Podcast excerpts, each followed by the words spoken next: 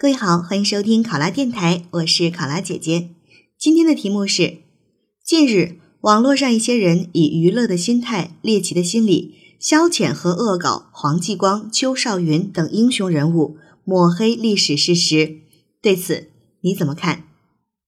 问你怎么看的问题，这明显是一道综合分析题，而且抹黑历史事实、恶搞英雄人物，这肯定是一道消极类的综合分析。那么我们除了常规的背景判断和表态以外呢，就是要注意针对这个现象，可以说一下产生的原因以及提出对策。现在考生开始答题。互联网上充斥着各种纷繁无杂的信息，甚至有一些人以娱乐的心态、猎奇的心理，消遣和恶搞如黄继光、邱少云等英雄人物，抹黑历史事实，这引发了网友们的热议。我认为这种诋毁英雄形象的行为是十分不妥的，而这种形象也反映出了当今社会存在的一些问题。那么，产生这种现象，我认为可能有如下几点原因：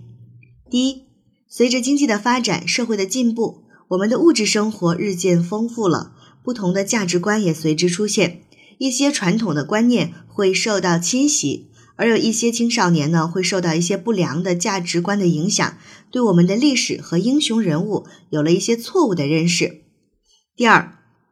一些网站、呃公众号、微信公众平台等，为了博取网友的眼球，增加粉丝数量，并以此盈利，对这一类的事件会进行一个恶性的炒作，导致这种恶意抹黑的恶趣味得到了相对广泛的关注。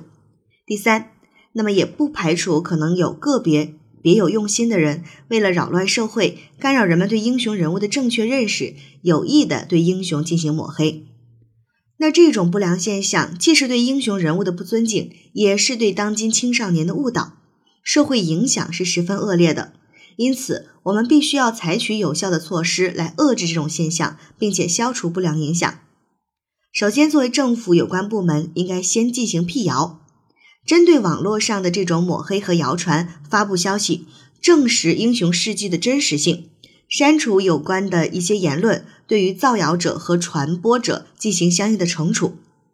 其次，政府还应该加强社会主义核心价值观的宣传，引导大家树立正确的价值观，并且加强对新闻媒体、网站等的监督，杜绝这种恶意炒作的现象再次发生。